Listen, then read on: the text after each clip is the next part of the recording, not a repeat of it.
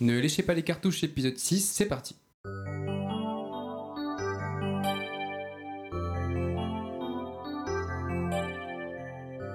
Après une longue absence, nous nous retrouvons ensemble pour parler de la Switch, messieurs. Euh, ça fait un moment qu'on s'est pas vu. Je suis bien content de vous revoir. Effectivement, 6 mois, six mois d'absence, oui. ça marque un homme. Les auditeurs ont sûrement euh, remarqué que ce n'est plus le même présentateur puisque Julien, cette fois-ci, me passe la main. Enfin, tu, me l'as volé, quoi. Oui, oui, je te l'ai poli- je te l'ai demandé quand même. Poliment. Et, et tu as accepté. Poliment volé. Tu as accepté. Et bien, messieurs, je suis ravi de présenter votre, euh, enfin, notre émission et de la présenter ici chez moi puisque cette fois-ci on est à Montpellier, non pas à Nîmes. Euh, comment ça va? Eh bah, écoute, euh, je suis très content qu'on reprenne enfin euh, les affaires. Euh, pour pas le cacher à nos auditeurs, ça a été un petit peu difficile cette période. On s'est Mhm. pas mal remis en question aussi au niveau du podcast. Et euh, bah, notamment, on peut avoir une, une absence flagrante euh, d'actualité sur Switch.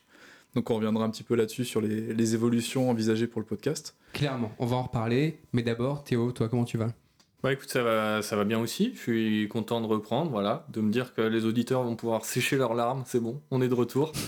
et après quelques mois, donc oui, effectivement, c'était des- c'était pas très très excitant ce qui s'est passé sur, euh, sur Switch, mais, mais voilà. Là, on a quand même euh, quelques jeux euh, dont on va pouvoir parler, donc euh, c'est cool. Oui, bah alors parlons-en. C'est vrai que pendant ces quelques mois dont on parle, bah déjà on a eu la crise sanitaire, c'était quelque chose, mais en plus de ça, la communication de Nintendo a pas été, euh, comment dire, très riche. Oui, Même est-ce qu'on dans le peut sens- vraiment parler de communication Ouais, voilà. finalement En Peut-être absence de Plus communication. parler de l'absence de communication. Alors c'est marrant parce que ces derniers temps, là ils nous donnent tort, ils accélèrent beaucoup leur communication avec une- un enchaînement de, de directs euh, de format court, les mini-directs. Euh, mais pendant un moment, ça a été la traversée du désert. Après Animal Crossing euh, qui, a, qui a explosé, c'est vrai qu'on n'avait rien à se mettre sous la dent. Et bah, la preuve, on, a- on avait du mal à, choisir, à choisir un format et en fait à décider d'un épisode. On a essayé peut-être de créer différentes choses, mais ça ne nous plaisait pas. Mais là, en tout cas, la sortie de, de, la compilation Mario pour les 35 ans nous a permis d'avoir au moins un fil directeur et de nous retrouver pour, pour parler de ça. Euh, bah D'ailleurs, euh, au sujet aujourd'hui, bah, évidemment, la compilation de Mario, c'est-à-dire Mario 3D All-Star, si je ne me trompe pas, c'est bien le nom, qui est sorti Attends. qui est sorti mi-septembre. Et ensuite, notre coup de cœur à nous trois, je pense que je peux le dire tout de suite, euh, c'est-à-dire le jeu de Super Giant Games qui s'appelle Hades. Ou Hades, pour Hades. les anglophones un peu ridicules. Sûrement que vous entendrez Julien entendre dire Hades parce qu'il aime beaucoup se la péter avec son Super accent anglais. accent, ouais. Mais nous qui sommes des bons franchouillards avec tout, nous dirons Hades. Voilà. Ce bon vieux Hades. Eh bien écoutez, je propose de balancer le jingle tout de suite et de passer à notre euh, analyse, qui sera euh, sans nul doute fabuleuse, de Super Mario 3D All-Star. C'est parti. It's me, Mario!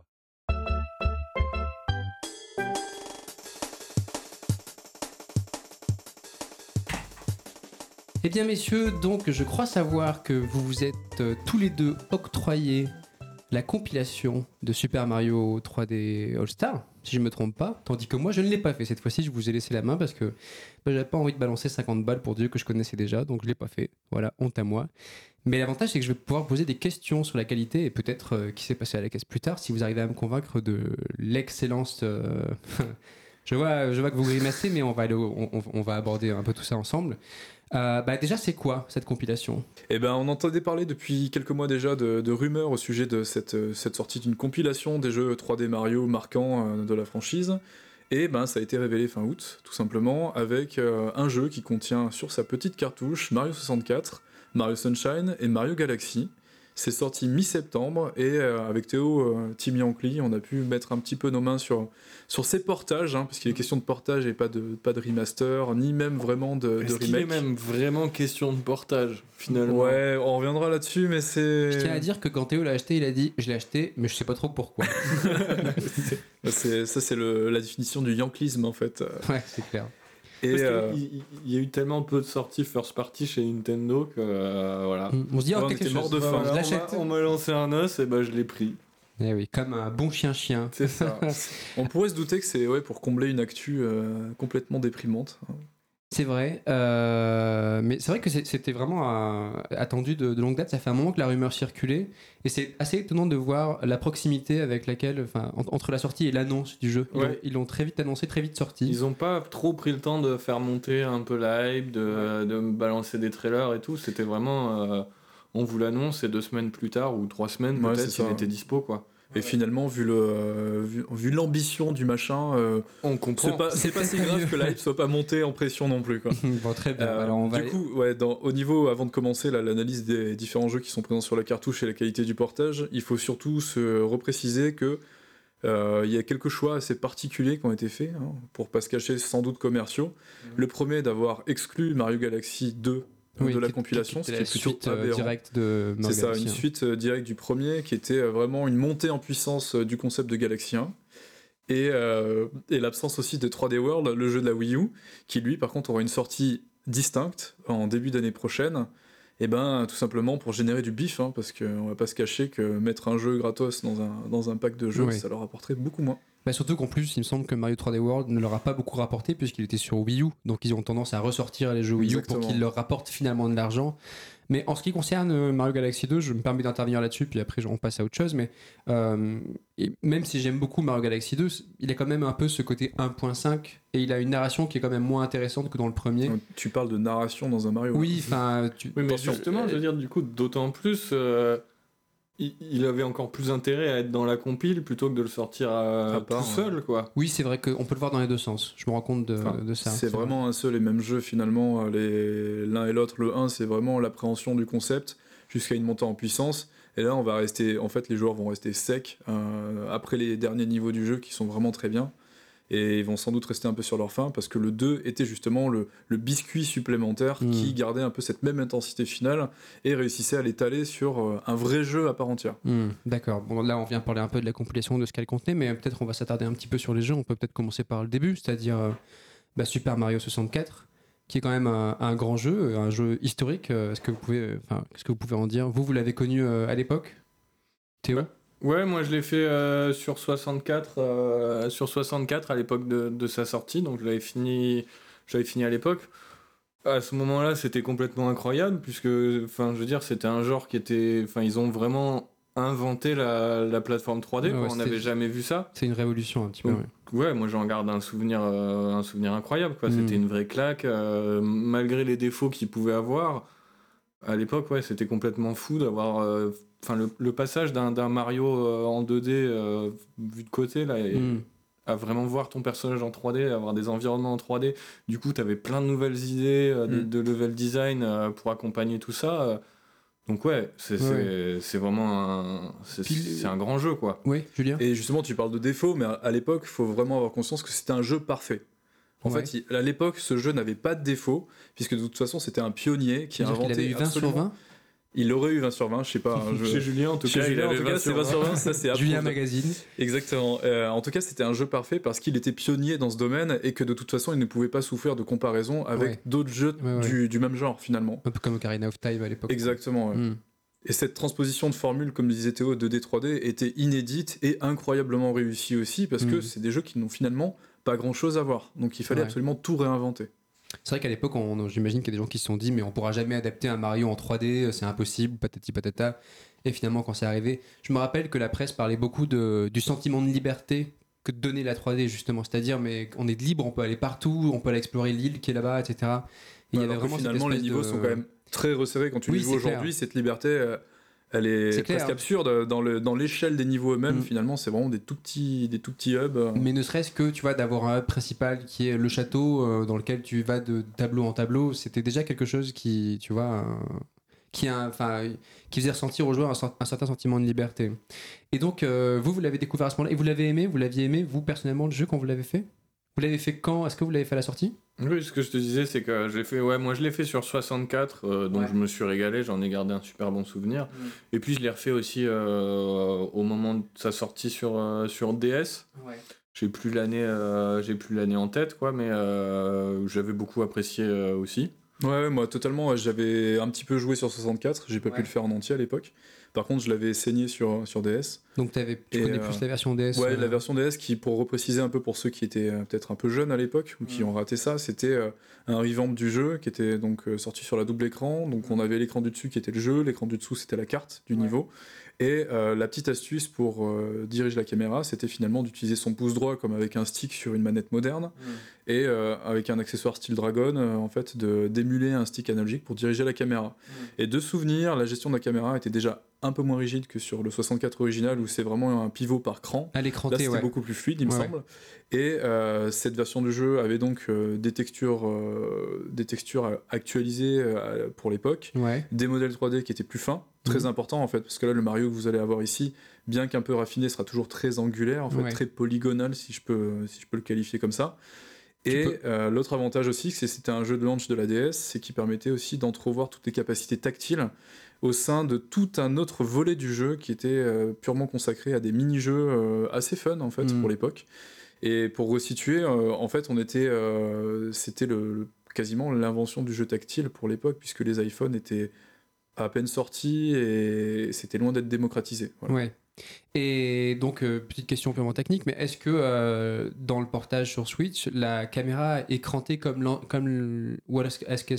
Elle est crantée et pire que ça, elle est contrainte par le décor en fait. À Ok. certains endroits, on peut la bouger d'une certaine façon, mais en fait, il est impossible, comme dans les jeux modernes, de faire un 360 degrés autour du personnage. D'accord. Donc on retrouve le jeu tel qu'il a été Ouais, pensé sur 64. On, on y reviendra ouais. après ouais, sur, le, sur la qualité du portage, mais là, c'est vraiment l'expérience Mario 64. De base. euh, Comme les ouais, joueurs l'ont vécu en exactement, 98 c'est ça. quand elle est il est tel quel.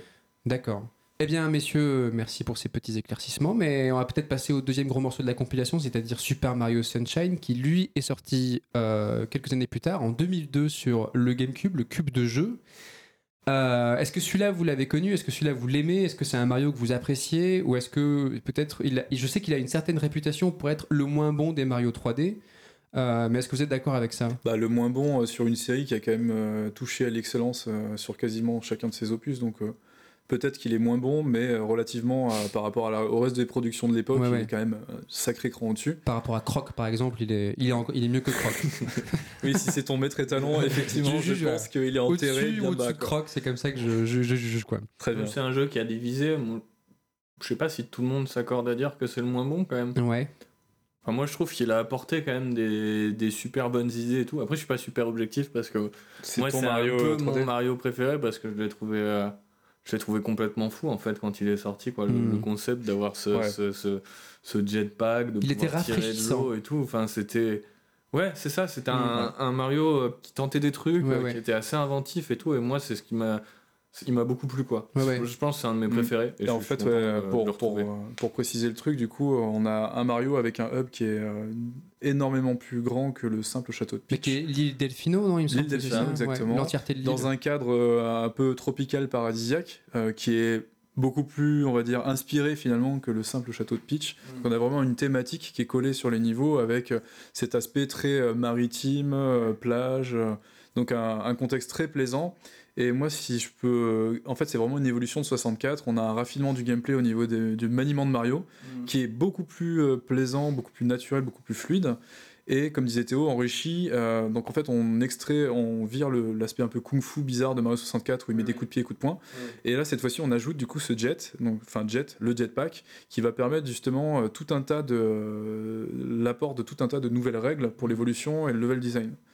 Et je trouve que euh, là où Sunshine réussit brillamment, c'est finalement en faisant évoluer la formule dans un contexte un peu plus intégré au sein des niveaux. C'est-à-dire qu'on n'a pas un niveau avec un thème random sur lequel on va coller des objets de jeu que peuvent être des ennemis, des interrupteurs, etc. Mais on a vraiment des éléments de gameplay qui sont beaucoup mieux imbriqués dans la thématique du jeu. Du coup, tant sur le plan artistique que sur le plan euh, du gameplay, tu dirais qu'il est beaucoup plus cohérent en fait. Exactement. Il vise plus à une unité, il est moins peut-être euh, Ça un, fait un moins peu moins fantasque que, euh, que, que Mario 3D qui. Enfin, de, que Mario 64 qui passait d'un monde vraiment à un autre aussi. euh, de façon assez décousue ouais. finalement. Ouais. Et des épreuves de gameplay, le toboggan, etc., qui étaient vraiment différentes. Qui est chiante. Ouais. Mais le toboggan euh, de 64, c'est une horreur. au niveau du gameplay, ça, ça, enfin, vous l'avez un peu testé, ça vous a, ça, ça parle toujours Mario Sunshine aujourd'hui? Ouais, moi je trouve que, enfin, franchement, en testant la compile, justement, je trouve que de le passage de 64 à, à Sunshine, c'est vraiment un, un bon, euh, un bon en avant qui est assez Ouais. important, quoi. Ouais. Ce- Avec, enfin, quand tu prends Sunshine en main, tu, tu reprends quand même les marques du, du Mario 3D euh, moderne entre guillemets. D'aujourd'hui comme Odyssey, oui, c'est ça. T'es pas, t'es pas perdu. Alors que quand t'es, quand t'es sur 64, vraiment, là, ça commence à faire vraiment daté maintenant. Enfin, je sais Mm. pas si t'es En fait, c'est vraiment mais- le, pour moi, c'est vraiment symptomatique du changement de génération entre la, la génération PS1, Saturn euh, et euh, mince, j'ai perdu la dernière du coup. et 64, Ça, hein, tout simplement, 64. celle dont on parle. Et euh, justement, le raffinement de tous ces nouveaux éléments de gameplay qui ont été quasiment créés de, de rien dans la génération suivante, donc GameCube, Xbox, PS2. Et on voit vraiment que la qualité de vie et qualité de jeu, finalement, de, de tous ces gameplays qui ont été créés la génération d'avant, ont a progressé d'une façon assez importante. Et comme le dit Théo, finalement, quand on prend Odyssey aujourd'hui, on n'est pas forcément dépaysé parce que euh, ce raffinement. Oui, si, justement, quand on prend Odyssey, Ah oui. le dernier, et ben, euh, quand on rejoue à Sunshine, et ben, on se retrouve avec un maniement qui est grosso modo le même qui a été peaufiné, bien sûr, mais d'une façon bien plus subtile que ce que le, le bon entre 64 et Sunshine a, a été. Enfin, le, la- le- comment dire, l'aspect conséquent du bon entre 64 et Sunshine. Donc l'avantage, c'est que déjà sur ces deux jeux-là, on peut voir qu'il y a quand même eu à chaque fois, euh, la formule s'est raffinée. Exactement. Et dans ce sens-là, Mario Sunshine, même si c'est pas le préféré des joueurs, c'est quand même un maillon essentiel. Euh, Et, ouais, et puis je dirais même en plus que c'est un peu celui qui a fait la, la transition, tu vois, euh, en passe. Enfin, c'était le dernier euh, Mario un peu. Enfin, pour moi en tout cas, c'était le dernier Mario vraiment euh, entre guillemets difficile ou Ouais. si ce n'est il exigeant. était, il tu était vois. très dur, moi je l'ai Ouais, un peu frustrant des fois, quoi. Ah ouais, ouais. Ouais, les niveaux sans jetpack de Sunshine, j'en ai des souvenirs d'explosage de manette. ouais. Il y a vraiment Puis, des trucs euh, très puis il y a des- il y, a des- il y a des- il y a des moments aquatiques, je me rappelle bien aussi. Ah bah, euh, l'eau est une, oh, une des, Il y a une un- des composantes Ah bah centrales du jeu. là, ouais. Il y a un boss, euh, il me semble, aquatique dans, le, dans lequel tu dois, avec le jetpack, dans l'eau, lui nettoyer les dents en, en sautant euh, verticalement au-dessus de lui. C'était vraiment l'enfer, je me rappelle. Et, et voilà, et du coup, c'est vrai qu'après cela, en fait, pour moi, il a vraiment fait la transition vers, euh, vers les Mario, euh, les Mario 3D plus récents, qui sont quand même beaucoup, beaucoup plus accessibles, fi- presque moins pointus, tu vois, moins exigeants, même si, que ce qu'on Mhm. en discutait tout à l'heure, euh, si tu veux les terminer à 100% et tout, il faut quand même pas mal... euh, C'est ça, c'est une nouvelle conception de difficulté, là où, où Sunshine, dans sa progression naturelle, va t'amener des murs de difficulté assez régulièrement, plus ou moins maîtrisés, hein, parce qu'on parle vraiment de pics un peu inexplicables au milieu de la progression du joueur.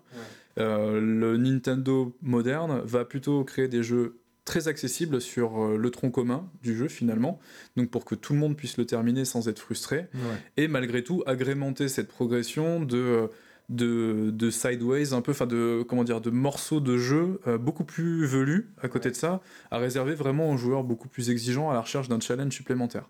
Ce qui peut être parfois frustrant parce que 3D World justement on lui a beaucoup reproché d'être très facile sur 80% du jeu et finalement de conserver les 20% restants pour les joueurs hardcore. Mm. ce qui peut être frustrant quand toi tu es sur la réserve tout le long du jeu sans grand effort tu réussis à terminer le truc ton sentiment d'accomplissement eh ben il en est franchement diminué et ça peut être frustrant aussi à l'inverse si le jeu est trop simple D'accord, bah, tu me permets de faire ma transition, puisqu'il me semble que c'est clairement le cas sur Mario Galaxy. En fait, Ma- Mario Galaxy est quand même plutôt facile d'accès euh, et augmente sa difficulté ou la, la rehausse à partir du moment où on a fini le jeu.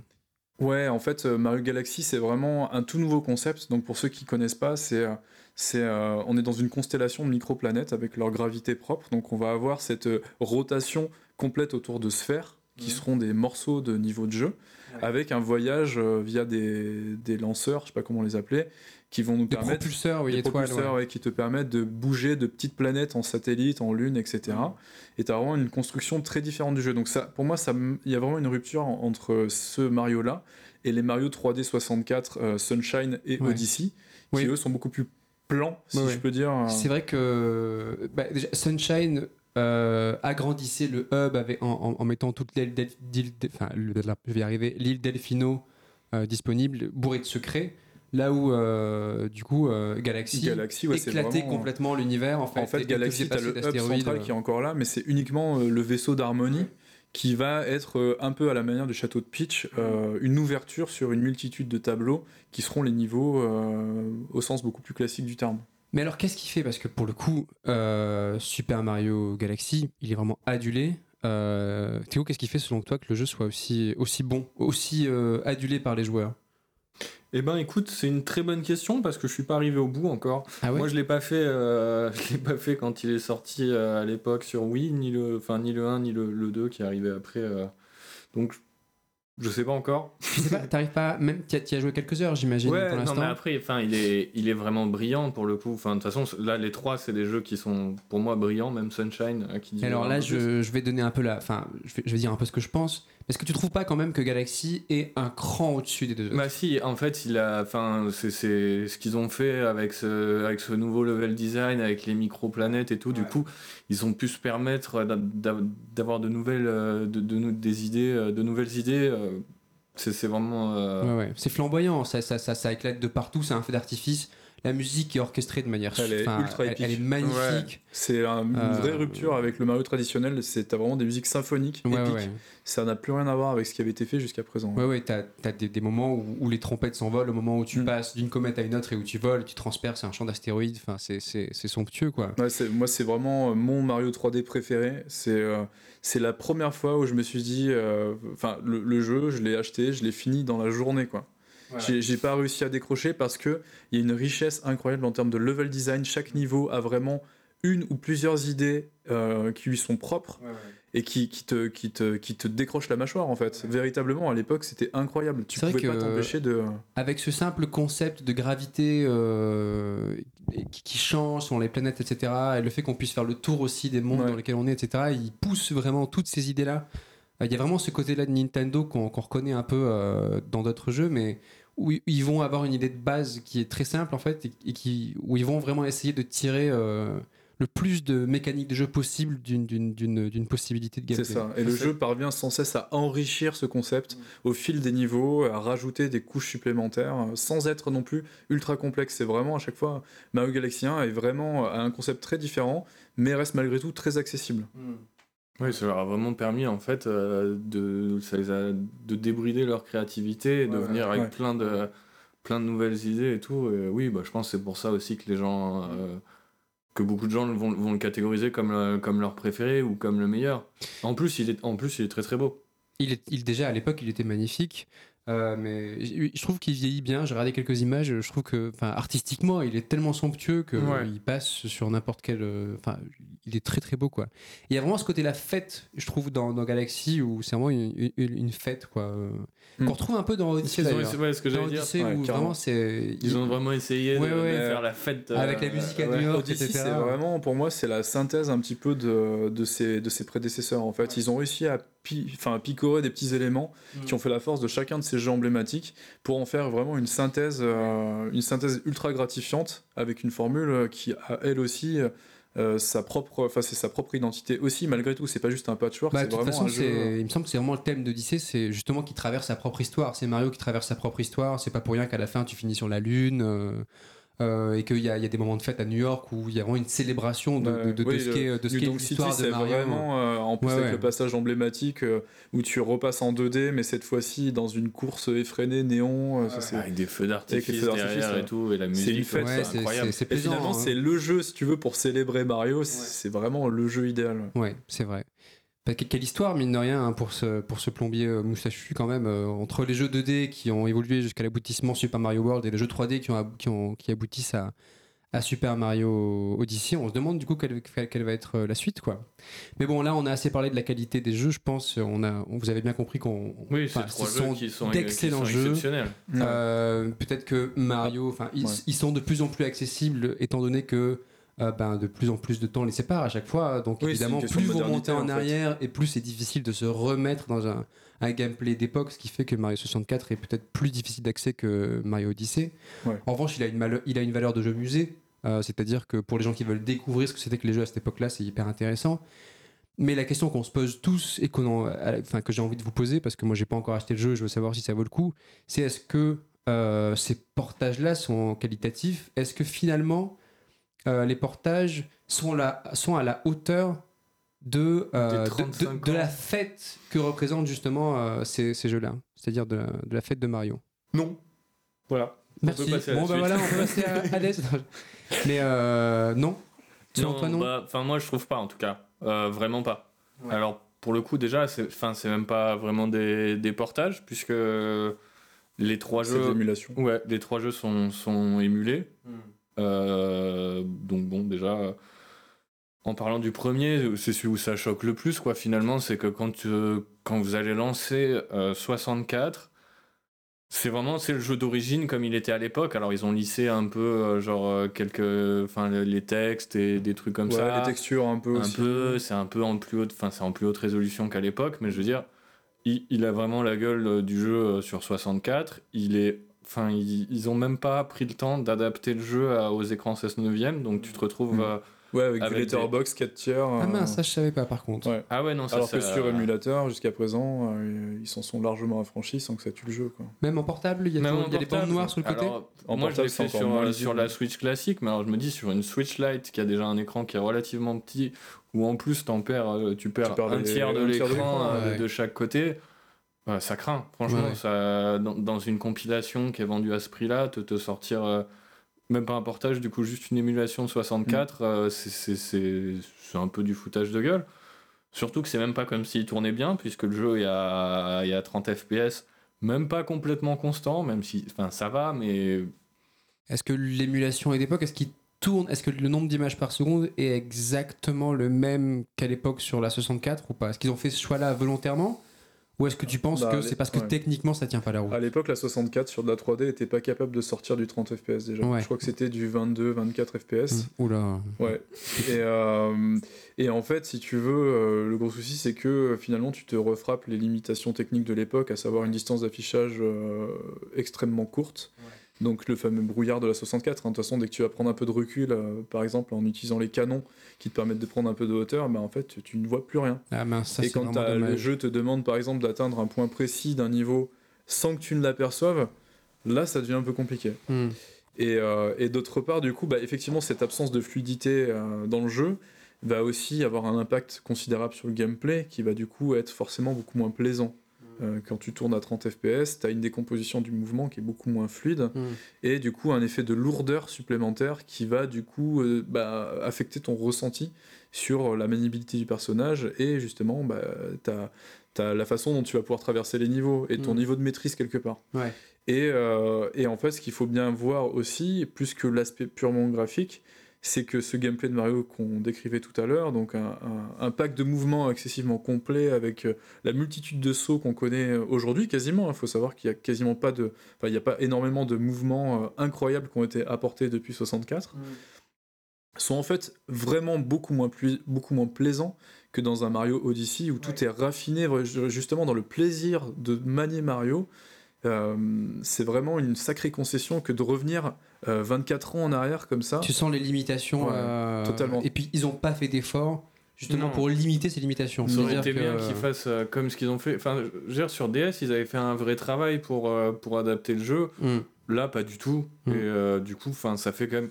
Je trouve que ça fait un paquet de dommage, hein. un paquet de, de défauts là qui, qui, qui s'amoncellent un petit Ouais. peu. euh, euh, bah voilà, t'as ton jeu qui est, qui est à 30 FPS, qui est pas en 16 neuvième, donc euh, quand t'es en portable, ça commence à faire vraiment petit. Euh, T'ajoutes à ça les soucis de, de visibilité, en plus t'as les soucis de, de maniabilité, euh, la caméra et tout.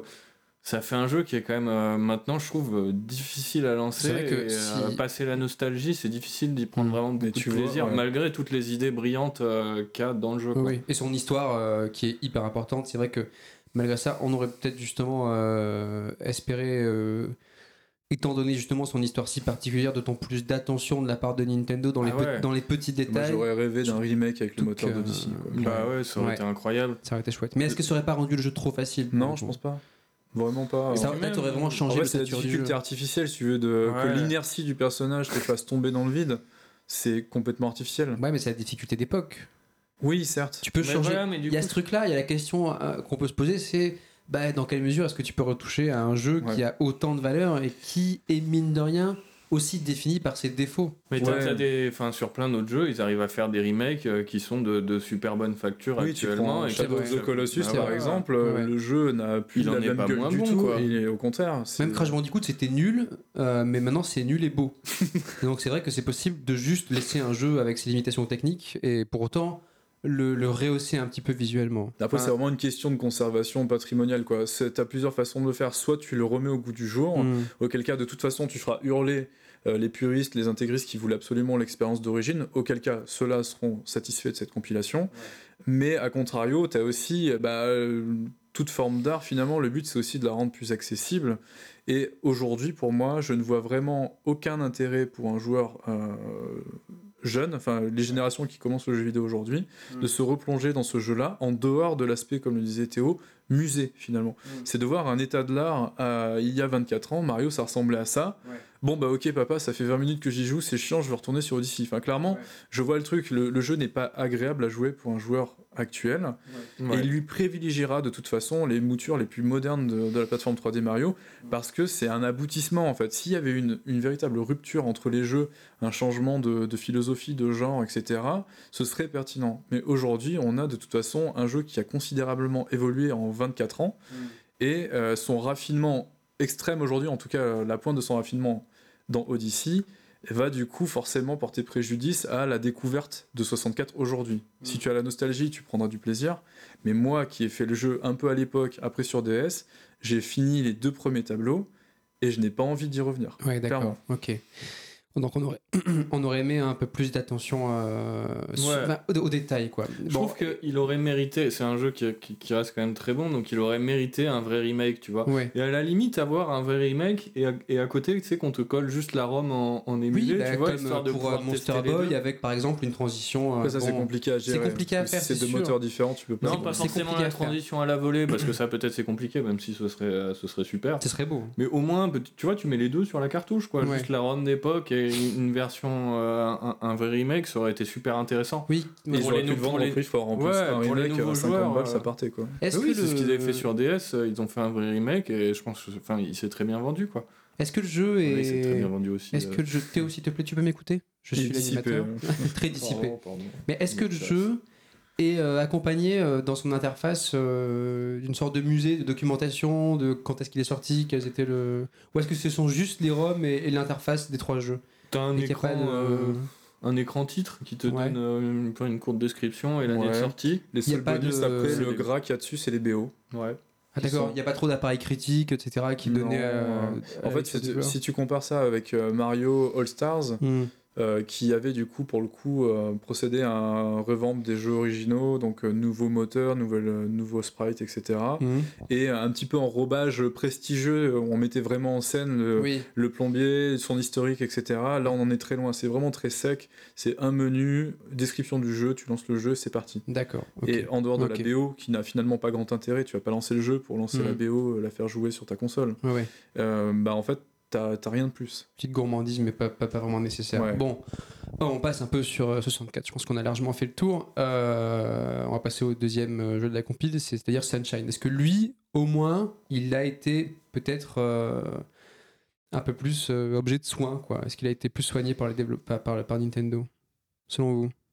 Encore une fois, euh, non. Non. Ça fait deux noms sur trois. J'ai peur de la troisième Non, réponse. non, il a pas été, il a pas été plus soigné. hein. Enfin, c'est c'est pareil, c'est juste une émulation. Porté tel quel. euh, porté tel quel. C'est pareil. Ah, c'est un- pas un- portage, ré- c'est- résolution. Enfin, c'est une, c'est une émulation, donc, mais avec une résolution un peu plus élevée qu'à l'époque. Mhm. C'est pareil, les textes qui ont été un peu lissés et tout. Mais je veux Mhm. dire, c'est pareil. Il a la gueule, enfin la même gueule qu'à l'époque. Euh, Est-ce qu'il a été un peu affiné quand même Un peu moins flou peut-être Oui, mais bah oui, voilà, donc c'est un peu, t'as plus de pixels quoi, mais Ouais. sinon ça reste, euh, enfin je veux dire, les, les modèles restent les mêmes qu'à l'époque et tout. Le jeu reste à 30 FPS, qui sont en, en plus là pour le coup Pas un peu moins constant. stable, Ouais. ouais, sur, Ah, sur. Sunshine. C'est pas catastrophique, mais je veux dire pour un jeu qui a cet âge-là, euh, qui sort dans un, enfin qui sort dans une compile comme ça, on Bah, surtout, ouais, quand on parlera du jeu suivant, effectivement, on- c'est d'autant plus incompréhensible. Bah ouais, donc euh, c'est pareil, non, il a pas fait, il a pas fait l'objet de soin. Après, il s'en sort bien parce que comme on disait tout à l'heure, c'est un, C'est un bon jeu. 128 bits en fait. c'est un Mario voilà qui est beaucoup plus, plus, euh, qui est beaucoup plus moderne, beaucoup quoi. plus raffiné, Mm. beaucoup plus joli aussi d'un point de vue direction artistique. Hmm. En Donc, tout cas, euh, euh, encore après, une fois, le portage pas... euh, euh, il y, a- il y a un aspect qui est assez important finalement, c'est aussi l'absence de gâchette analogique sur Switch. Ouais, Parce qu'initialement, en fait, on pouvait doser euh, la puissance du jet Ah euh, oui, avec le jetpack. effectivement. Et là, bah, en l'occurrence, c'est émulé parce Mhm. que euh, forcément le hardware ne le permet pas. Donc c'est une petite limitation qu'il faut aussi avoir en tête euh, finalement. Je suis pas certain que ce soit particulièrement dérangeant. Je sais pas ce que t'en as pensé Théo. Non, moi je m'y suis fait. Enfin, je trouve ça dommage, mais ça, je m'y suis fait relativement vite et ça, ça m'empêchera pas de finir le jeu. Hmm. La question, c'est est-ce que si tu branches une manette de GameCube à ta Switch, vu qu'il existe des convertisseurs, c'est du coup ça, ça émule euh, Non, ça marche non. pas. Et ça, Ah, c'est vraiment. Bon, d'accord. Ouais, bah ouais, je pense que C'est ça, con, c'est une même. limitation au fait que ce soit de l'émulation. Mais, je euh, pense. Bête parce qu'il Ceci dit, dit, je suis pas il devrait quand même se douter qu'il y ait des gens qui aient une manette GameCube et l'adaptateur, vu qu'il existe un adaptateur officiel de la part de Nintendo, et qui vont jouer au jeu GameCube, et qui veulent jouer au jeu GameCube avec la manette d'origine, donc ils devraient quand même se dire. euh, Et bah tant pis pour eux. Mais je me posais une question sur Smash Bros. Les gâchettes analogiques, elles sont reconnues ou pas? Oui, D'accord. oui, oui. Le- Sur Smash Bros, c'est vraiment l'identique de, de la GameCube. hein. C'est vraiment la même Ouais, prise en alors, main. si tu joues avec un gamepad Switch, comment tu fais? Avec un gamepad Switch Il n'y avait pas une certaine granularité sur l'appui des tranches L et R là? Non. Ah, Euh, non, tu veux dire pour euh. LR sur euh, Smash Bros, c'était Ouais. pour le bouclier? Ouais. Euh, donc non, c'était vraiment. euh, Ah, ok. T'avais pas, de, pas de différence. T'appuyais et à partir du clic, t'avais ton bouclier. Ouais, donc on- euh, on tu vois, c'est vraiment coup, pas. Bon, d'accord. Donc Sunshine, vous n'êtes pas non plus emballé par le portage, vous êtes Non. emballé par le jeu, Ouais, mais voilà. pas par le portage. Et après, mais bon, vu qu'il est moins vieux et tout, moi je pense que enfin, je prends quand même du plaisir à y rejouer, euh, même si des fois il y a, il y a des passages quand même bien chiants. Il est quand même, euh, il, il reste que, enfin je sais pas ce que t'en penses, mais Mais il il, est reste quand même, euh, aujourd'hui. il reste quand même à celui-là beaucoup plus que 64 quoi. Hmm. Et pour donner un ordre d'idée, ouais, euh, Sunshine c'est sorti euh, début des années 2000, donc Ouais. c'est un jeu qui est déjà un peu moins vieux. Hmm. Mais ouais, ouais, moi je le recommanderais à des, des nouveaux joueurs s'ils sont curieux, Ouais, ouais. effectivement. De, un de petit à replonger qui dans- on a acheté le jeu à jeu 3D. Noël, il pourrait très bien s'amuser sur. euh, sur euh, Ouais, Il totalement. va, il va s'arracher les cheveux des fois, mais. euh, Bah, comme mais nous à l'époque, hein, en fait. Oui, c'est euh, ça. De toute manière, on préférera que ses parents lui offrent la compilation de Mario que la compilation Crash Bandicoot. hein. Hmm. Bah, si ses parents l'aiment, oui. Qu'est-ce que t'as contre Crash Bandicoot Je trouve que c'est à des mauvais jeux, mais, mais Le bon. mec, sa référence, c'est Croc en même temps. Oui, c'est beaucoup moins bon que Croc. Croc, c'est vraiment un bon jeu. Euh, bien, merci. Alors, on va passer au troisième jeu, c'est-à-dire Mario Galaxy. Lui, est-ce que, rassurez-moi, messieurs, est-ce qu'au moins le portage là est à la hauteur euh, de l'amour que je porte euh, au jeu? Est-ce que oui? Est-ce que c'est bien? Bah, Alors. Déjà, première question, est-ce que euh, Non, on pas- peut y jouer sans euh, la, la détection de mouvement? Oui. Oui. Premier oui que je t'entends dire, ça me fait plaisir. Non, oui, on peut y jouer, euh, on peut y jouer sans la détection de mouvement. Ouais, ça passe, c'est bien, c'est intéressant. Ça passe. C'est pas adapté. Bah, mm, Mais quand tu fais la chasse aux étoiles, du coup? Enfin, un morceau bah, avec un pointeur en fait, du coup. euh, avec- Ah non, c'est pas bien ça.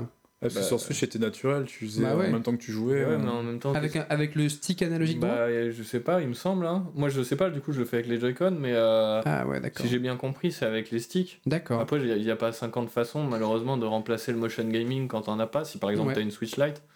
Mais je- il faudrait que je teste euh, à l'occasion pour savoir comment ça tombe. Parce que celui-là, j'aimerais bien savoir comment est-ce qu'ils ont adapté les gameplay. Et après, Bon. pour le reste, euh, c'est du 1080p, 60 fps. Et en dehors de quelques effets, c'est c'est très beau. C'est stable, c'est beau. Ouais. C'est. Ouais. Pour le euh, coup, il est émulé comme ouais. les autres, mais vu que c'est un jeu récent, qu'il était déjà à 60 FPS, Ouais. euh, dans des résolutions plus élevées, euh, bah là, du coup, ça c'est super clean, quoi. Euh, C'est quand même assez étonnant parce que tu te dis que le hardware de la Wii et de- du GameCube sont les mêmes en fait. bah, c'est ça, et puis en Pourquoi plus, est-ce que Odyssey Ah. euh, tourne moins bien que Galaxy euh c'est presque plus frustrant d'avoir un jeu euh, qui, est, qui tourne hyper bien dans une compilation de trois jeux euh, plutôt que juste les trois qui tournent bah, relativement bien. Vous voyez ce que Ouais. je veux dire? Enfin, c'est dommage.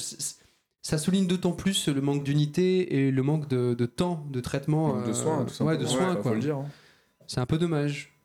Ouais, ouais, Mais au moins, il y en a un des trois qui vraiment et de façon irréprochable euh, bénéficie de cette compilation Hmm. parce que euh, il a enfin une version euh, ou enfin une version moderne sans que tu aies à passer par les émulateurs qui Ouais. depuis le début hein, sur PC te permettent de jouer en 1080p 60 fps à Mario Ouais. Galaxy et depuis le début j'étais un des premiers à dire mais sur PC en 1080p le jeu est magnifique Hmm. Enfin, vraiment il y a, il y a le, la- le côté DA du jeu est vraiment magnifié par, par le changement de résolution Hmm. et cette fluidité euh, également Ouais.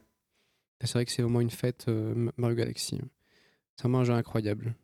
C'est un jeu incroyable qui est coincé dans une compile euh, très va Est-ce qu'on pourrait dire, pour, pour le mot de la fin, pour essayer de conclure un peu, euh, parce que toi tu parles de, de fainéantisme, est-ce qu'on peut pas dire, même si on aime tous les trois, on aime quand même beaucoup euh, ce- que fait Nintendo d'habitude, qu'il y a un léger opportunisme finalement à l'idée de sortir ce, cette compilation un peu pour combler, enfin, pour boucher les trous peut-être des sorties qui sont pas trop là et pour Bah. donner un peu, pour faire rentrer un peu de l'argent dans les cases de Nintendo, d'autant plus qu'il y a quand même une politique de sortie que je trouve très étrange, c'est-à-dire de dire que voilà, le jeu est disponible de telle à telle période, Oui, de, tel moment à tel moment. ouais la à partir de ce moment-là, ouais. ça changera. Ce sera plus de la même manière. La compile en tant que telle est disponible jusqu'au mois de mars, je crois, Ouais. en démat. Pourquoi? Et ben, parce qu'il y a sans doute une volonté de, de le, Ouais. oui, de le vendre saucissonné peut-être derrière, beaucoup plus cher, peut-être à 25 euros la copie, et, euh, ou alors d'autres ambitions, mais qui nous échappent pour l'instant. Est-ce que tu vois, est-ce que tu vois pas là? Moi, j'y vois. Alors, je sais pas. hein, peut-être, peut-être que je me trompe, hein, mais j'y vois une, une attitude de Nintendo qui dit alors voilà, le jeu à ce moment-là, il sera plus disponible sous cette forme-là. Donc, si vous le voulez, il faut l'acheter dans cette période-là. Et donc, du coup, un peu une manière de rehausser, tu vois, son, ses revenus, euh, tu vois, euh, sur une période donnée. Tu vois, euh, en, en forçant presque l'achat, l'achat des joueurs, tu vois. Tu vois ce que je veux dire? Ouais, mais a après, c'est une un compile peu- qui se vend comme des petits pains, quoi qu'il en soit. C'est des jeux emblématiques, c'est l'histoire de Nintendo. Tu vois, jouer euh, sur la rareté, c'est quand même bizarre. C'est quand même, il y a quelque bah, chose de pas très. Mais surtout que l'objet en lui-même n'a n'a pas de valeur euh, particulière. Enfin, pour un collectionneur, n'a Ouais. aucune valeur. C'est une boîte. Il n'y a pas un enrobage particulier, il n'y a pas des bonus délirants, c'est vraiment la sécheresse totale d'une compilation. Ouais. Donc. euh, Bah, L'objet en lui-même n'a pas une valeur euh, objet, si tu veux, c'est vraiment juste le jeu. On, peut rappeler le prix, quand même, le prix de sortie. Ouais, euh, 55 C'est- euros. Oui, c'est enfin tarif. Dans la euh, norme des jeux, euh, euh, d'un jeu euh, Bon, moi je suis quand même très déçu. Je pense que Mario il méritait mieux pour ses 35 ans. Mm. Après, euh, après à le- l'intérieur, bah, ça reste quand même des jeux qui sont super bons. Donc, euh, donc forcément, On n'a pas le Mario un, tu vas passer un bon moment au moins sur Galaxy et sûrement sur Sunshine aussi. quoi. Ouais, ouais. C'est pas le Mario dont on, enfin qu'il nous fallait, mais c'est celui dont on a besoin finalement. c'est un peu comme Batman. Ouais, Non, mais finalement, bon, ben vous voyez, je, je sais pas trop moi si je vais passer à la caisse. Ça me dit, ça- en fait, finalement, ça, ça me botte pas tellement. bah, peut-être attends qu'ils sortent une compile Mario Galaxy 1 et 2. Enfin, le 2, je vois pas aucune raison pour laquelle il sortirait pas sur Ou alors est-ce que, euh, est-ce que j'attends pas de voir ce qu'ils vont proposer une fois que le jeu sera plus disponible pour en fait me rendre compte qu'ils vont vendre les jeux à l'unité sur l'eShop et me dire bon bah je prends que Mario Galaxy euh, parce qu'il tourne bien et puis voilà quoi. Finalement Ouais. c'est pas pas une stratégie à faire. Oui, en tout cas, je pense que il, il faut insister là-dessus. Je, je ne pense pas que les jeux disparaissent du jour au lendemain. Ils reviendront sous une forme ou une autre, c'est Ouais, certain. Le travail a été fait, c'est complètement stupide de supprimer les jeux de la vente. Ils seront juste vendus d'une façon différente, à mon avis.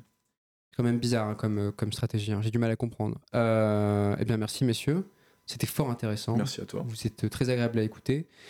Et maintenant, on va passer peut-être euh, à un sujet sur lequel je pourrais davantage participer et un sujet qui nous tient tous les trois à à cœur, c'est-à-dire Hades, le jeu de Super Giant Games. Jingle.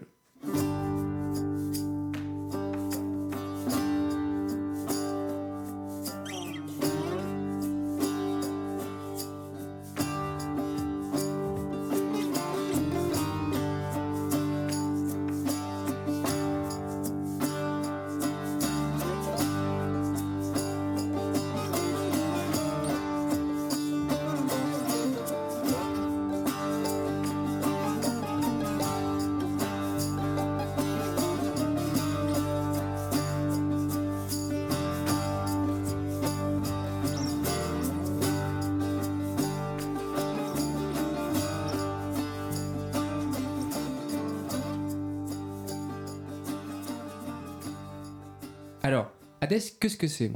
Euh, C'est un jeu qui a été longtemps en early access, qui a été deux ans en early access et qui vient de sortir sur Switch en même temps que sa version 1.0 est sortie sur PC. Euh, et qu'est-ce que c'est qu'un early access? Un early access, c'est tout simplement quand euh, les développeurs. euh, comment l'expliquer simplement? Comment, comment est-ce que vous direz un early access, c'est en fait des développeurs qui mettent à disposition une build d'un jeu qui n'est pas la build finale, donc pas le, pas le jeu tel qu'il sortira ultérieurement, et donc une version de travail jouable qui permet euh, surtout un développement communautaire en quelque sorte, donc de récupérer des feedbacks de joueurs sur l'objet en question pour pouvoir l'améliorer au fil de son Qui développement. l'agrémente petit à petit jusqu'à sa version finale. Et puis c'est aussi du coup un modèle de, de financement parce que Oui. ça leur permet déjà de faire des premières ventes du jeu avant de l'avoir fini, donc euh, de, de gagner de un peu faire rentrer de la trésorerie. Voilà, exactement. pour pouvoir continuer à bosser dessus euh, sereinement. C'est une autre manière de, de, de, de- de payer un jeu et de le développer, et plus avec une ligne plus directe avec, euh, avec les joueurs. Quoi. Exactement, plutôt orienté ouais, jeu indépendant finalement. C'est Ouais. ce, qui, ce qui leur permet de tenir certains. Et on peut penser que. ils- Enfin, on peut comprendre qu'ils en, qu'ils en aient eu besoin parce qu'effectivement, je sais que les jeux précédents de- du studio qui s'appelle Super Giant Games avaient eu certes un succès d'estime euh, retentissant, mais peut-être pas un succès euh, public euh, énorme. Euh, en l'occurrence, leur premier jeu, le, le jeu qui les a fait connaître, c'était Bastion, qui était vraiment un jeu. Euh, qui est un jeu porte-étendard de, de, de, de ce qu'a été à une certaine époque le jeu indép- indépendant sur le Xbox Live Arcade Ouais, exactement. avec, euh, bah, avec Spelunky, euh, Moi, t'as eu qui est le le meilleur Super jeu du monde. Boy, euh, Super Meat Boy, t'as eu euh, Bread, Bread, voilà. mm, Limbo, Limbo aussi, ouais. tous ces jeux-là qui en fait qui ont qui ont complètement construit avec Fez aussi, complètement construit du coup bah, le jeu indépendant. Et Bastion, lui, c'était un, il, posait déjà les bases de, ce- de, de- de- de ce que de ce que va être Hades, c'est-à-dire euh, une vue en 3D iso- isométrique euh, avec euh, un univers dessiné, presque crayonné, avec des traits très épais Très beau, ouais. et Ouais, une grosse emphase mise sur la musique et la narration. Je pense qu'on peut dire on peut dire ça comme Ouais, ça. d'accord. ouais. Ensuite va sortir euh, bah, déjà gros succès d'estime pour Bastion. hein. Je sais que toi Théo par exemple tu l'avais adoré Bastion à l'époque où c'était Ah ouais, sorti. moi c'est un de mes jeux préférés, je l'ai trouvé, euh, je l'ai trouvé vraiment excellent quand il est sorti. C'était, je pense, une de mes premières claques vraiment en indé, peut-être avec Super Meat Boy, mais Ouais. ouais, Ouais, il tout- était, il était vraiment, enfin, il était, euh, il était super beau, super bien écrit et tout. T'avais une qualité de production, je trouve, qui était quand même très, très, très élevée, quoi, pour Ouais, du ouais. jeu indépendant. Ouais, c'est clair. euh. Ça, ça a vraiment relevé. Bah, en fait, c'est ouais, une période où le jeu indé a justement réussi à faire sa place avec le soutien euh, notamment de, de Microsoft en fait à Mm. l'époque hein, dans le programme Xbox Live Arcade Ouais, ouais. qui du coup promouvait vraiment tous ces petits studios qui avaient des propositions euh, un peu euh, c'était des outsiders à l'époque hein, vis-à-vis de, de tous ces mastodontes éditeurs de jeux vidéo et ça a vraiment permis de, de démocratiser finalement le jeu indépendant et notamment sa diffusion jusqu'à présent le jeu indépendant c'était surtout euh, une, une scène qui diffusait un peu sous le manteau ces, Mm. ces- petits exécutables Sans moyen de diffusion. exactement euh, sans la, la- clair, la ouais. force de frappe marketing nécessaire à commercialiser un jeu sur les plateformes mainstream que sont les consoles en fait Hmm.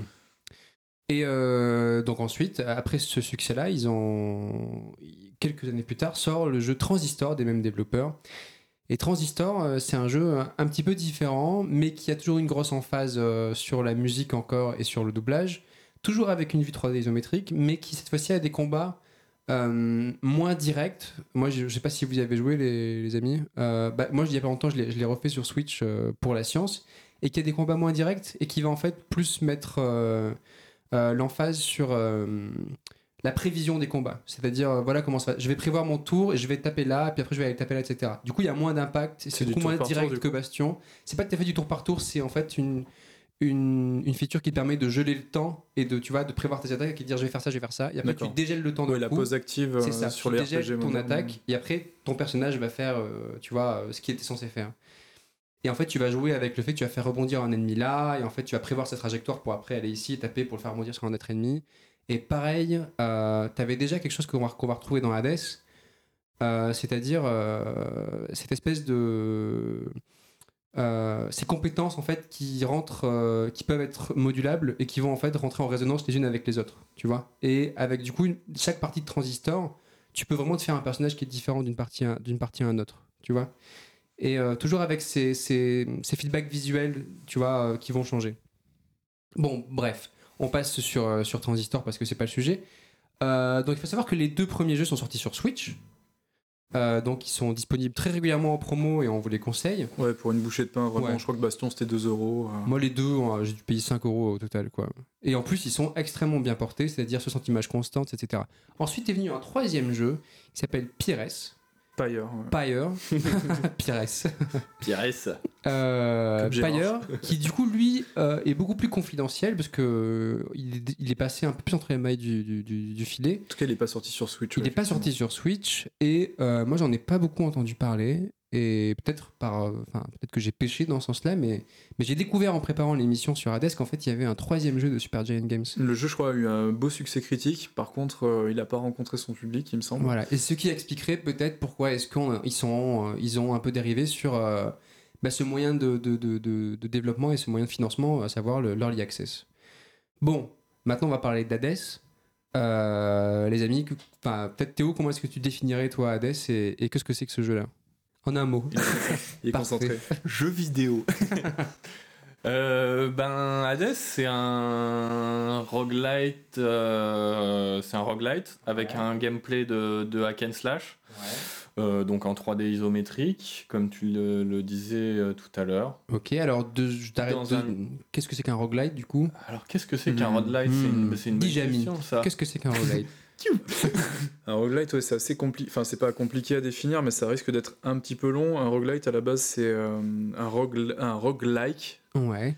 Un roguelike, c'est euh, une structure euh, de composition de niveaux procéduraux, donc euh, assemblée par, une, enfin, par, par des scripts, en fait, et non pas à la main, tout simplement.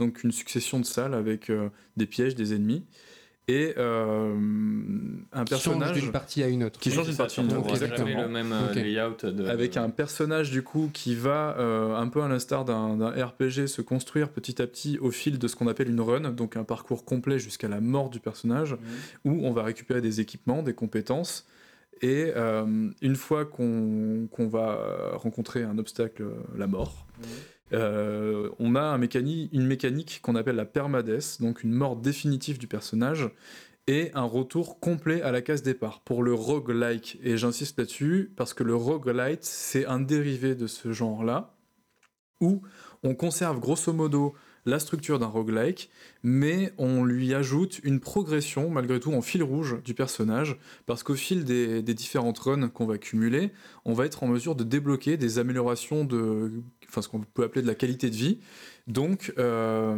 des objets particuliers qu'on va pouvoir retrouver dans ouais. le niveau, on va pouvoir modifier des salles sous certaines conditions, on va pouvoir améliorer son perso de façon brute, comme par exemple lui ajouter une vie, lui ajouter plus de HP, euh, des une attaque boostée euh, dans certaines conditions. Et c'est en fait euh, cette progression en fil rouge qui rend le jeu un peu moins frustrant. On a moins l'impression de perdre son temps parce que quand on meurt, malgré tout, on a quand même progressé au sein On a gardé quelque chose. on a Exactement. mis, euh, Oui, c'est ça, et c'est ce qui fait que du coup, typiquement sur un jeu comme Hades, c'est très très difficile de le finir euh, sur sa première run. Exactement. Mais tu pourrais le finir sur une première run. Tu Oui, pourrais, mais ça va être difficile, alors que tu vois, déjà au fur et à mesure des, des heures que tu vas mettre dans le jeu, déjà toi tu vas progresser, devenir meilleur au jeu, mais aussi vu que ton personnage Le jeu sera progresse, simplifié aussi. c'est ça, t'as plus d'armes, plus de PV, euh, tu fais plus de dégâts et tout, donc forcément tu as aussi l'impression de, de progression du personnage qui rend le jeu quand même plus facile à finir euh, Ouais. quand il passe plus de temps. Et c'est vraiment une structure de jeu que vous retrouverez dans énormément de productions actuelles parce que dans, le genre, dans, dans, dans les productions indépendantes, c'est vraiment le genre qui a le vent en poupe.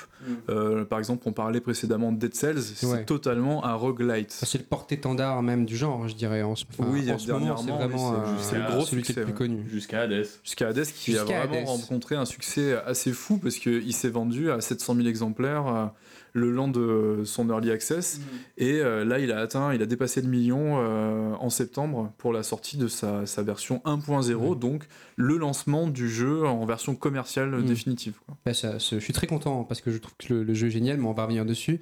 Et peut-être Euh, euh, Hack and et- Slash aussi, peut-être très brièvement, Ouais. Hack and Slash, c'est, euh, c'est un, un dérivé, un enfant un peu bâtard du, du jeu de rôle, euh, où en fait on est souvent en vue de dessus, on va tabasser euh, une foultitude d'ennemis, tout en du coup acquérant euh, de la monnaie et de l'expérience qui vont nous permettre de débloquer des compétences, mais également des équipements qui vont améliorer le personnage. Voilà. Mm. Quelque chose qui rentre tout à fait dans le cadre d'un roguelite, c'est, c'est un mariage qui est pas incongru, quoi. c'est vraiment deux structures qui s'épousent très facilement.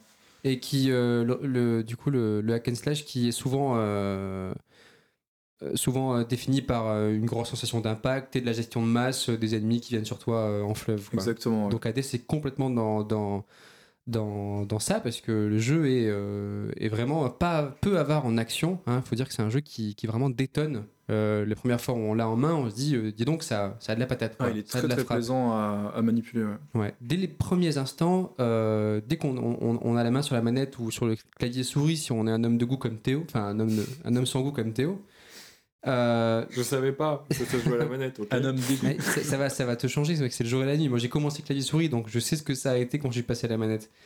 Euh, on sent vraiment cette sensation d'impact du jeu qui du coup se rapproche euh, beaucoup de, de ce qui a été fait et, et euh, de, de ce qui a été inventé avec Dead Cells quoi. C'est-à-dire vraiment euh, on, on meurt, on revient et on a de plus en plus d'impact, etc. je dirais Et- pas inventé, mais ça a été euh, Oui, peaufiné a- quoi. amené à un certain niveau Ouais, ouais, avec voilà, c'est ça. Effectivement. raison.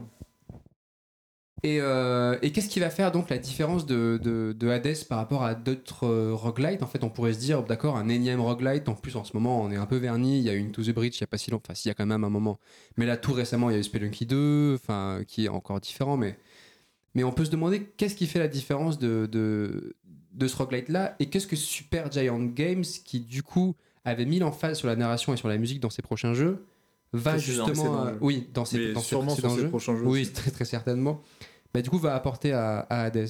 Ça, c'est c'est ce qu'on peut se Déjà, demander. vous n'avez pas parlé de. Enfin, peut-être l'univers, quoi, qui. Ouais. C'est clair. l'univers, pour le coup, est assez- intéressant. Merci de nous rappeler. là- de Ouais, nous la, rappeler la base de l'univers est quand même assez classique puisqu'on est en pleine mythologie grecque, on est le fils de Hadès, Zagreus. Et euh, mais en fait, c'est le, traitement de cet univers qui est plus original en fait. Ouais. Les relations qu'on a avec les personnages qui sont très très familières et, euh, et relativement modernes dans leur écriture.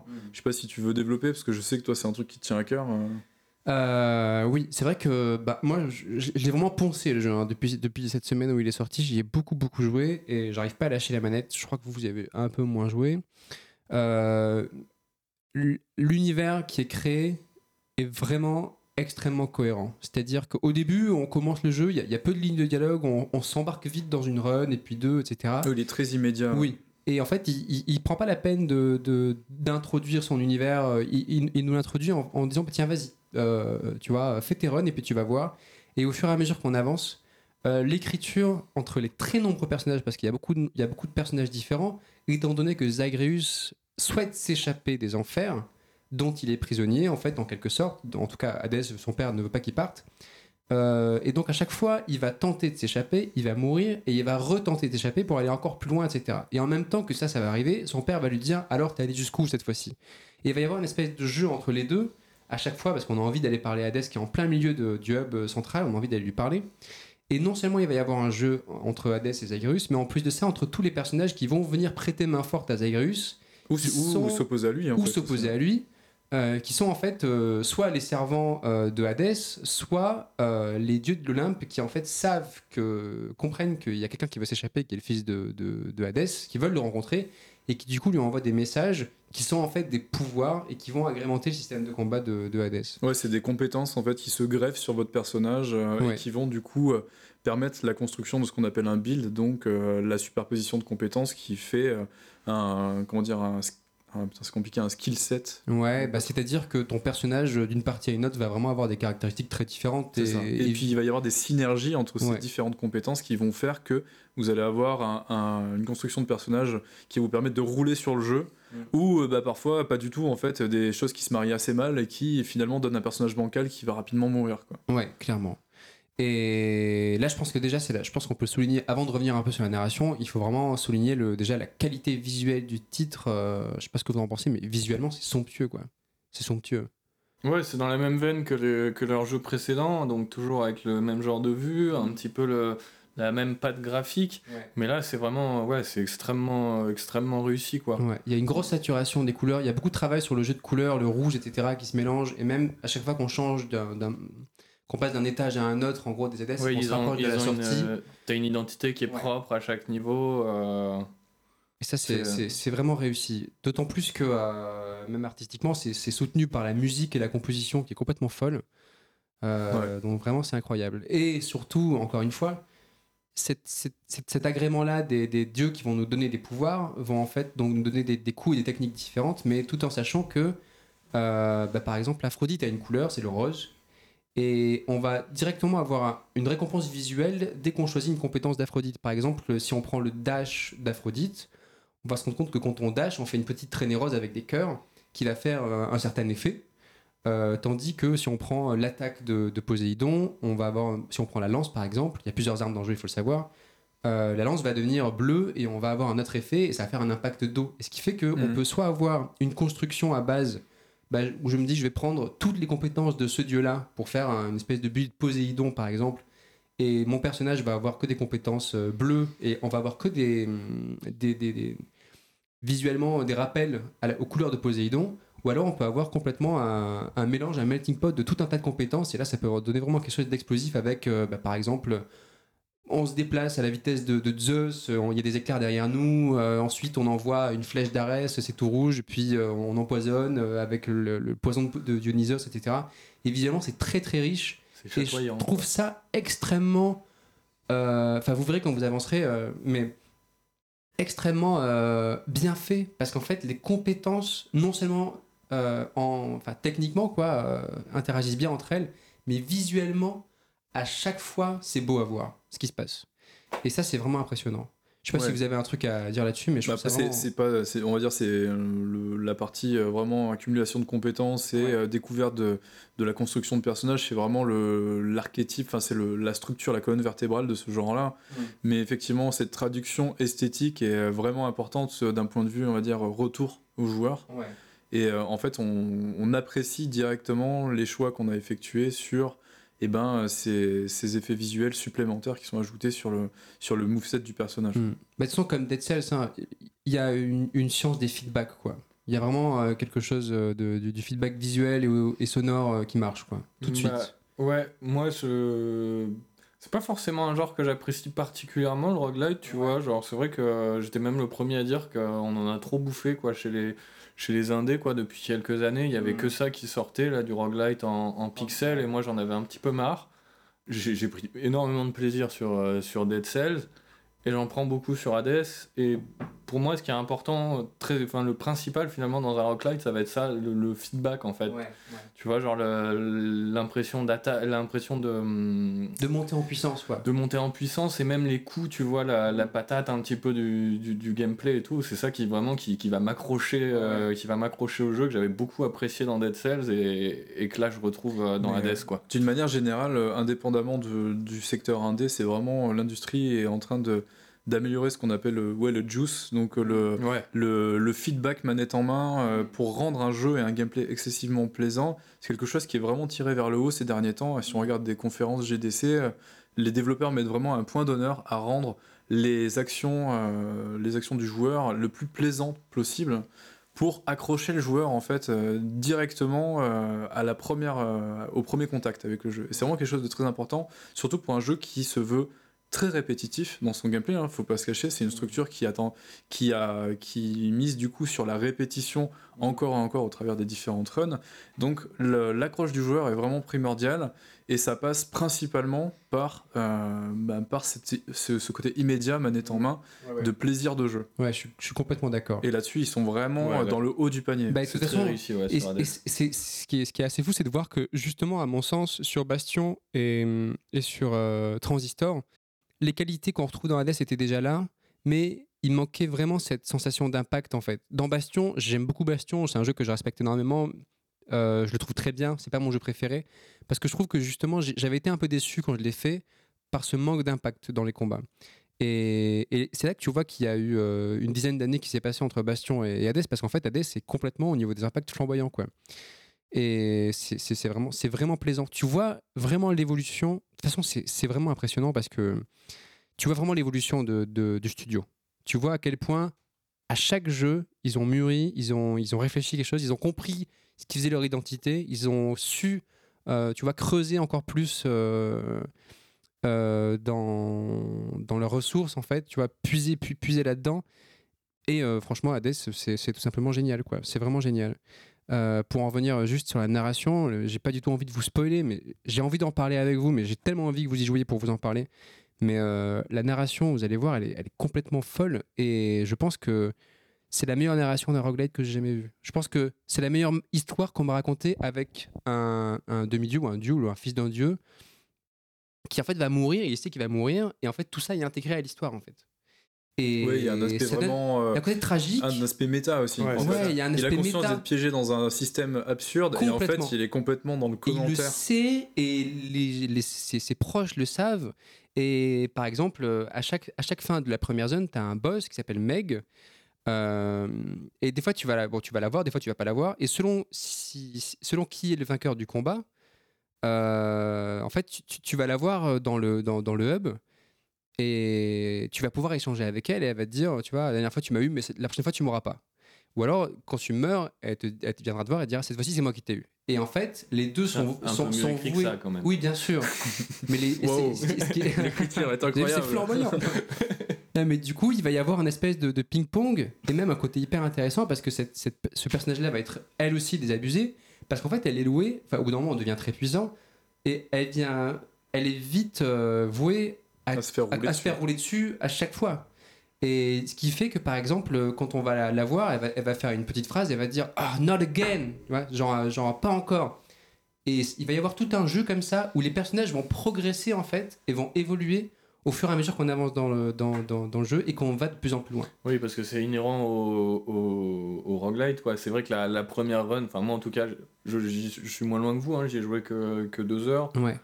Les, les premières runs qu'on fait, euh, quand on arrive contre le premier boss, on se fait. Enfin, moi je me suis fait rouler dessus, tu Mhm. vois, et. euh, et c'est vrai qu'à chaque fois, bah, je me dis, dans, enfin, dans, dans d'ici une oui, heure ou deux de jeu en plus, je la- sais que genre, le premier boss, ce sera une formalité, je le ferai en, en quelques secondes et c'est- j'irai buter un peu plus loin, quoi. Hmm. Et il incarne, si tu veux, cette sensation-là où tu te dis, tu sais, t'as un sentiment d'absurde. Mine de rien, si tu prends la distance quand tu joues à Dead Cells, par exemple, il y a un truc un peu absurde où tu vas toujours affronter le premier boss, etc. Et t'as pas de remarque qui, a été faite par rapport à ça. Et là, tout le jeu intègre tout ça narrativement, ce qui fait que vraiment, il est extrêmement intéressant. Il faut aussi souligner la qualité des doublages qui participent vraiment à, l'immersion. Et euh, les, doubleurs sont fous. Chaque personnage, que ce, que soit les dieux de l'Olympe ou, les, tous, ceux, tous les gens qui, qui travaillent en enfer, parce que c'est des travailleurs, hein, en enfer, c'est des collègues que tu as. Euh, ils ont tous une identité particulière, ils ont tous une relation particulière avec toi que tu comprends au fur et à mesure que tu les croises et que tu, dis- que tu distingues quoi, de manière très fine euh, au fur et à mesure que tu les croises et que tu meurs. Et voilà, tu veux dire un truc Théo? Je t'écoute Et il a, il a pas de défaut ce jeu finalement? Alors, est-ce que ce jeu a des défauts? Non. C'est un roguelite en 2020. Donc euh, c'est un, un genre qui a été usé euh, encore encore. Certes, il le peaufine, mais euh, finalement, à mon sens, de ce que j'en ai vu pour l'instant, faut pas y voir la révolution. C'est juste un, un- il amène le genre à un certain niveau, mais rien de particulièrement transcendant, novateur, je trouve. C'est juste une formule qui est très très bien exécutée. Est-ce que c'est vraiment un défaut? Non, pas forcément. On peut pas lui reprocher un certain manque d'ambition. C'est un jeu indépendant aussi. euh. Oh, manque d'ambition. Moi, je te trouve dur parce que, à mon sens, c'est vraiment euh, le meilleur roguelite jamais sorti. Du monde. Non, Du non, mais monde c'est très sincèrement, c'est celui qui comprend le mieux en fait, euh, qui fait, qui, qui comprend mieux ce qu'il fait en fait. Qui- Après, ils ont la- ils ont la- l'avantage d'arriver en fait Après, à, c'est sûr. à un moment où on commence à euh, vraiment connaître le roguelite ils ont pu regarder un peu ce qui s'est fait aussi, j'imagine. Ça c'est sûr. Je pas, je peux pas comparer par rapport En à- fait, au ouais. tout début quand il est arrivé en early access. Est-ce qu'il a beaucoup évolué Bah, à mon sens, enfin, euh, d'un point de vue gameplay, non. Pour moi, je- c'est c'est à peu près le même jeu. Après, en early access, je me suis, euh, je me suis défendu d'y jouer non plus. euh, Je pense que, d'heures, donc, euh, enfin, je pense qu'ils qu'ils ont dû beaucoup travailler quand ils étaient en, en early justement, c'était écrire toutes ces lignes de dialogue là qui, qui sont assez subtiles et savoir exactement où les implémenter et comment gérer en fait le fait que quand on meurt tant de fois, etc. Il peut y avoir cette ligne de dialogue là qui aboutit, enfin qui arrive. Euh, et à mon avis, ça c'est tellement fin quand vous allez, quand, vous jouerez, vous verrez. hein. Mais c'est tellement fin que je me dis que ça a, dû, demander beaucoup beaucoup de travail, beaucoup beaucoup beaucoup de travail pour que ça paraisse aussi organique en fait. Mais après, ouais, pour préciser, le, le roguelite, finalement, c'est. Euh, C'est comment dire, sur un- une structure de roguelite, on peut coller euh, tout un tas de gameplay très différents. On a Ouais, parlé d'Into the Breach. Into the Breach, c'est un Du tour puzzle game ouais. euh, tactical. Ouais. Ce qui n'a strictement rien à voir en termes de, de ma- manette en main, ça ne se joue pas du tout de la même façon. Donc euh, quand j'exprime une certaine lassitude vis-à-vis du roguelite, c'est plutôt euh, Dans le système dirigé de progression. vers, le, vers des roguelites mélangés à du hack and slash, qui Mm. est quand même la très grande majorité de cette production. Mélanger avec du hack and Bah, slash. des jeux d'action, euh, c'est vraiment la base. euh, Dead Cells, Je pense euh, Spelunky, ça n'a rien à voir déjà. Spelunky, c'est Mm. plus un jeu de- d'exploration. euh, plateforme, ouais. Mm. Vraiment voilà. plateforme exploration. C'est ça. Ouais. Donc après, il y a vraiment différents types de roguelite. euh, Mais le Ouais. jeu de roguelite action, effectivement, euh, a tendance à, à être un peu toujours sur ce même, même type de progression, même type de génération de niveau, etc. Je n'ai rien vu aujourd'hui qui s'émancipe énormément de ce, de ce, ce patron-là, quoi. Donc tu peux l'agrémenter de tous les effets visuels et sonores que tu veux pour le rendre le truc ultra plaisant. Tu peux y rajouter des surcouches d'histoire. Et ben euh, moi il se trouve que l'histoire en général, sauf quand tu t'appelles Nier, euh, c'est pas le truc qui me fait tenir dans un jeu vidéo, tu vois. Très sincèrement, vraiment, je te, je te, je te, je te conseille de continuer et t'immerger parce que tu vas voir à quel point c'est- c'est c'est- c'est bien écrit. Je pense que ça va te surprendre. J'ose espérer que ça va vous surprendre tous les deux. Et vraiment, j'espère que vous l'aimerez autant que moi. Maintenant, je pense qu'il faut quand même qu'on parle un petit peu de la version Switch. Oui, c'est ça. Ouais, Euh, On parle beaucoup du jeu. ouais, ouais. euh, et que vaut le portage Moi, je sais que j'ai pas grand chose à, à en dire parce que j'y ai joué sur PC principalement. J'ai juste regardé euh, deux minutes sur, sur Switch. Donc, tout ce que je peux dire, c'est que c'est petit. Oui, parce que c'est un jeu qui est très dézoomé. Donc, moi, par exemple, j'ai la Switch Lite. J'ai joue sur Switch Lite et, et c'est vraiment petit. Voilà, c'est très très petit. Et étant donné que c'est un jeu qui est beaucoup basé sur l'esquive et sur l'analyse des situations qui sont souvent chaotiques, euh, ça peut être difficile Ouais, à la lire. visibilité, Ouais. c'est vraiment un paramètre important. De toute façon, même les textes sont petits. Tu sais, quand tu regardes les Ouais. compétences, quand tu lis les compétences, quand ça s'affiche tout et que tu regardes 20%, etc. Tu vois, je suis comme ça, je plisse les yeux, c'est Ouais, vraiment difficile à lire. Si, quoi. si vous êtes un peu âgé, Ouais. que vous avez une que votre vue décline un petit Ouais, si peu. vous êtes un peu âgé, vous savez pas ce qu'est un podcast, donc logiquement, on n'a pas trop de soucis. Euh, moi, j'ai, pour le coup, j'ai joué, je l'ai sur PC, euh, je l'avais en early sur, euh, sur Steam, et euh, je l'ai aussi sur Switch. Euh, Il faut savoir que la version Switch, que vous soyez docké ou euh, handled, enfin tenu, euh, enfin Portable. portable, Portable, ouais. euh, c'est du 720p à 60 fps, donc relativement solide. Ça hein. tourne bien Il quand tient même. ses 60 fps la plupart Ouais, du temps. La plupart du temps. Par contre, effectivement, cette euh, baisse de définition, de résolution, va forcément engendrer des petits, des petits désagréments côté lisibilité, mais il n'y a rien de rédhibitoire. hein. Le Non, jeu non. est totalement valable sur Switch. Oui. Maintenant, effectivement, avec Théo, on se posait la question de, de privilégier une version euh, PC, parce qu'il faut savoir qu'il n'est pas sorti sur d'autres consoles que la Switch, ou la version Switch. Euh, et ben, j'aurais plutôt tendance à conseiller la version PC qui, elle, profite d'un d'une résolution au minimum HD, euh, si ce n'est 4K, et, euh, et qui, du coup, va gagner énormément en termes de lisibilité, mais aussi va permettre de mettre en valeur d'une façon encore plus exacerbée les qualités visuelles Ouais, du le jeu. travail artistique, Ouais. c'est sûr que c'est, il, il est très finement dessiné, donc c'est vrai que c'est un peu dommage de la, la résolution rend pas tout à fait honneur euh, sur Switch euh, au jeu. Après, c'est loin hein. d'être vraiment, c'est si, si vous si vous avez pas de PC et que vous voulez jouer à Hades et, et que vous vous demandez si vous devez le prendre sur Switch, la réponse c'est oui. Achetez-le tout de suite, euh, achetez-le deux fois, achetez-le à, vos- à vos enfants et à vos petits enfants et à vos amis aussi. C'est plutôt un bon portage, quoi. Ouais, Oui, c'est un bon portage, un bon un bon portage. Et ce qu'il faut savoir aussi, ce qui est intéressant pour ceux qui ont la version PC, c'est que le cross-save, donc le partage de sauvegarde entre la version PC et Switch, euh, devrait être implémenté incessamment sous peu. Ouais, c'est pas encore arrivé, mais, euh, mais ça, les développeurs annoncent que ça arrivera bientôt. Et je pense que moi, c'est ce- c'est ce qui fera que, que du coup, tu vois, je basculerai. Là, pour l'instant, je suis tout le temps sur PC euh, parce que je le trouve plus beau et parce que je suis plus immergé.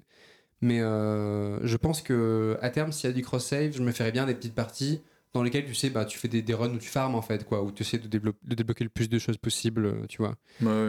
Oui, puis après, euh, c'est vrai que le roguelite, c'est vraiment un- une catégorie qui se prête particulièrement bien euh, Au portable. aux jeux nomades. Bah, ça, c'est sûr. Regarde Dead Cells sur Switch, Théo, euh, quand, Ouais, quand moi, tu l'as découvert. euh, Parce que je l'avais sur Switch, je pense. Quoi. Il y a vraiment le côté de, allez, une petite run. Bah, euh, c'est ça, c'est. Dans ton lit, sur les chiottes. Ouais. Ouais. Ah bah aux toilettes, c'est parfait, hein, c'est vrai.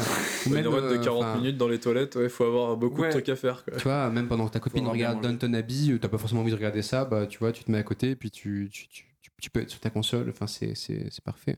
Faut dire que c'est vraiment, c'est vraiment un, su- un super format, mine de rien, le, le roguelite, c'est quand même une sacrée invention, je trouve, hein, parce que ça, ça s'adapte très bien à la portable.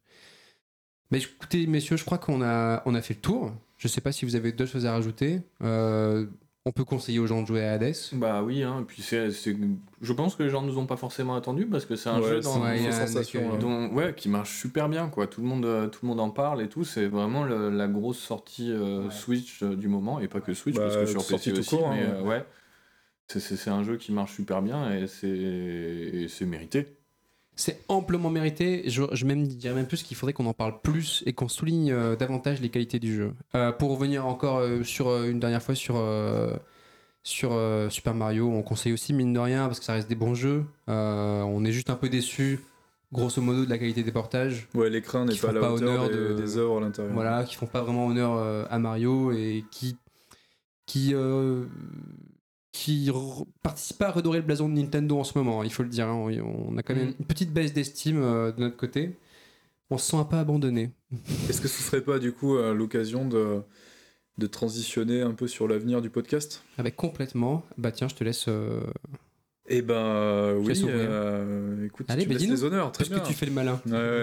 Euh, bah, dans l'idée, j'ai essayé de convaincre mes comparses de, de faire évoluer la formule euh, parce que j'en suis euh, relativement, j'en étais relativement insatisfait, notamment euh, par le traitement euh, essentiellement centré sur l'actualité du jeu vidéo. Un truc dans lequel je me retrouve pas forcément parce que paraphraser des sites de news, euh, même en ayant fait notre propre sélection, je trouvais pas, euh, j'y trouvais pas, ma- j'y trouvais pas mon compte en fait. Je trouvais pas une valeur ajoutée euh, et, euh, et je enfin pour vous hein, aussi auditeurs quelque part une certaine redondance c'est pas forcément quelque chose qui vous accroche sur un podcast Donc, donc je proposais à, à mes collègues ici présents de faire évoluer la formule vers quelque chose de plus libre vis-à-vis de la plateforme déjà, tout simplement. Donc s'affranchir du parti pris centré sur Nintendo et du coup la Switch, puisque c'est leur seule machine, pour d'une part bah, avoir encore des biscuits euh, pour euh, monter des émissions indépendamment d'une absence de communication, parce que c'est vrai que niveau sujet d'actu, on n'a rien eu à couvrir pendant six mois. Ouais. Chez Nintendo, c'était calme. C'était très calme. et, bah, et aussi surmonter cette frustration finalement de ne pas pouvoir euh, bah, discuter ensemble de, de certains sujets qui nous tiennent à cœur. Ça peut être très bien, ça peut être des jeux comme, euh, comme euh, un studio en particulier, Ouais, un éditeur, Du un fait d'actualité comme, euh, comme on pourrait parler très bien du Ubisoft Gate. Euh, voilà, il y a une quantité de, de choses à aborder dans le jeu vidéo. euh, et je trouve ça frustrant finalement de, de se de se cantonner, contenter euh, de, de la lorgnette, enfin du moins du, de, de, de la zone Nintendo, alors que le jeu vidéo c'est bien plus que ça. Euh, et je pense que du coup le, format, on, va le faire évoluer vers un podcast pour traiter un sujet en particulier et, euh, un sujet seulement. euh, donc un sujet, enfin un podcast sec qui débordera pas forcément de ce contexte-là.